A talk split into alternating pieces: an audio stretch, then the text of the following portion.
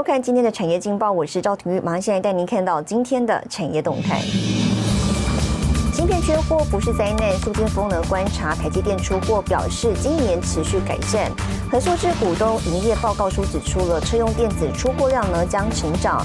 而今天爆出了永丰、中寿跟安泰三家公司的员工确诊，金融体系六家沦陷。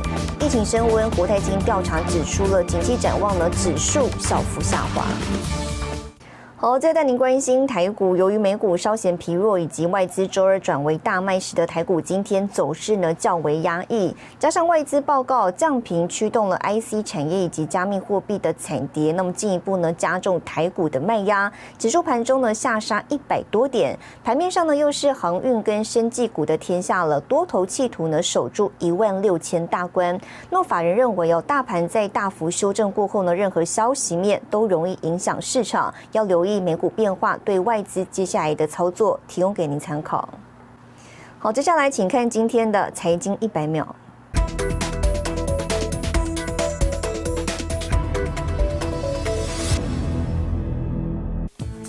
美国最大输油管线营运商殖民输油管日前遭骇客组织攻击，输油管线一度陷入瘫痪。事后传出是向骇客支付赎金才恢复运作。对此，殖民输油管也证实，确实向骇客支付四百四十万美元（约新台币一点二三亿元）赎金。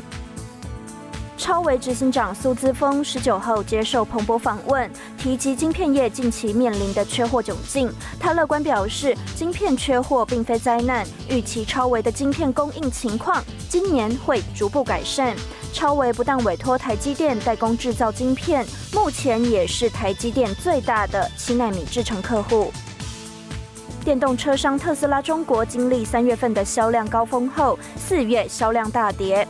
特斯拉在四月份经历车主闹场风波，四月份中国产特斯拉在中国注册一万一千九百四十九辆，相比三月份创纪录的三万四千七百一十四辆，大幅下跌。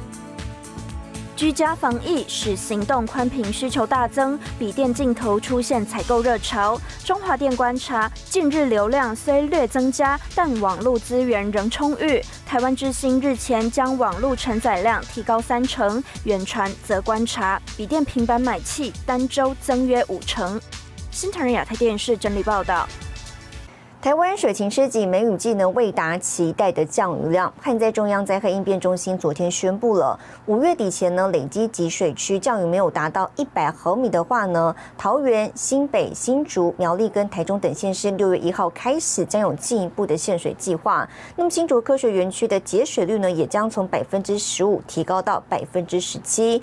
金源代工厂台积电跟联电一致表示了，将增加水车载水阴影。累积集水区的降雨没有达到一百毫米的话，那六月一号开始，新竹地区就开始实施红灯的分区轮流供水。不仅新竹限水，全台各城市也有进一步的限水计划。桃园市及新北市林口区自五月二十一日起，水情灯号调整为减量供水的橙灯。苗栗、台中及北彰化地区延长分区供水，停水时间八小时。台南及高雄地区每月一千度以上工业用水户节水提到百分之十三。新竹将分三区限水，甲区和乙区实施公五停二，不实施分区供水的包括白区及科学园区或工业区，以总量节水百分之十七来实施。事实上，在节水百分之十五的部分，园区厂商都能够全力的配合，但在营运上都没有受到影响。但未来假如说提高到百分之十七的部分哦，那这一部分呢，或许会有一些水利的不足哦，水量的不足。但园区的厂商也会积极的配合哈，用出动部分的水车来运水。应变中心表示，新的限水措施主要是缓解石门水库的供水量。媒体也关注，在水情吃紧的情况下，水力发电是否能足够应应。主要的这个用电的部分，在日月潭的这个供水的系统，那无论它在抽取的这个发电的一个水量的部分，我们跟啊台电公司都有相关的呃联系的这个机制。那发电之后的雨水啊。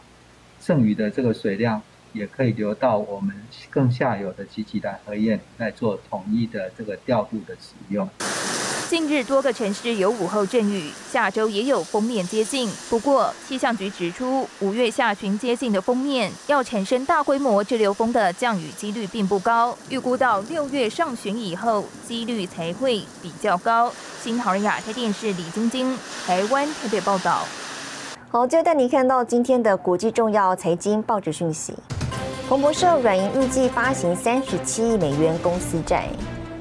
金融时报国际能源署表示，必须要立即停止化石燃料投资，二零五零年前才有可能实现全球零碳排放目标。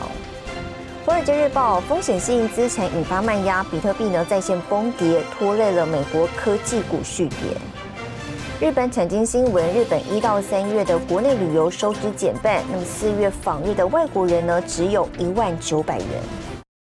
再生能源是全球发展的重要课题，而电池呢可以储存再生能源，被视为是重要的战略物资。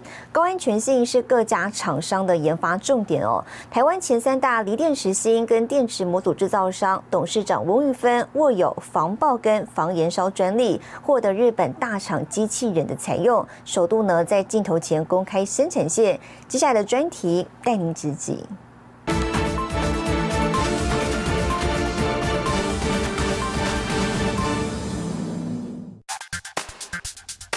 各国陆续对电动车、大型储能设备展开布局，能源需求跟着攀升。研调机构推估，锂电池产业规模，二零二五年总产值达五兆美元，之后每年产值约增一点五兆美元。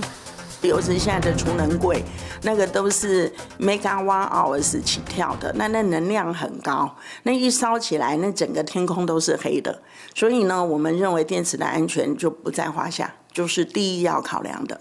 如何提高电池的高安全性，成为各家厂商的研发重点。带您直击全台第一家全自动化软包电池生产线。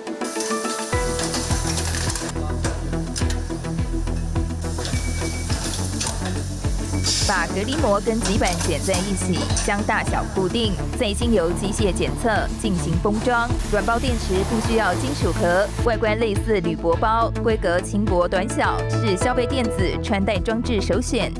另一个常见的18650圆柱电池，则用在电动脚踏车、电动摩托车等，因应未来产业需求，业者提升电池性能。1860也可以做到，呃，像是高温，好，或者是低温。那软包的话呢，呃，我们有因为有防爆又有防燃烧，所以非常适合，尤其现在国内啊，这个再生能源最需要的储能柜。董事长翁玉芬以电池安全为己任，与工研院合作，将防爆高安全性的锂电池专利材料 Stova 结合公司二十多年电池组装经验，成功开发电池模组，获日本大厂导入机器人应用。印度呢，呃，也很多很大的财团都有找我们，啊，要技术合作。那我们也觉得非常有信心的，应该可以寄转给他们。再生能源是全球的重要课题，电池可储存再生能源，被视为重要的战略物资。台湾如果要讲下一个护国神山，我想锂电池绝对是排第一。我预估未来三十年，我觉得我们应该是比我们的研发实力。好，跟我们的技术。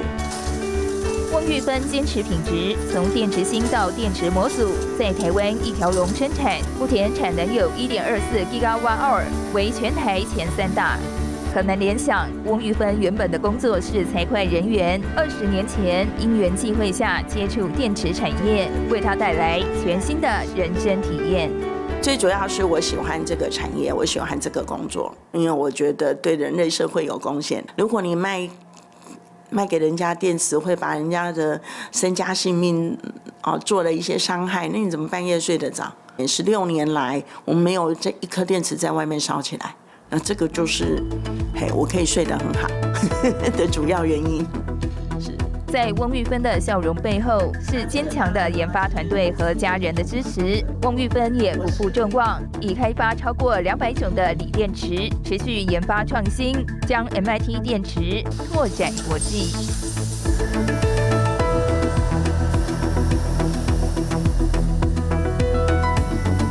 好，带您看到明天五月二十一号星期五有哪些重要的财经活动。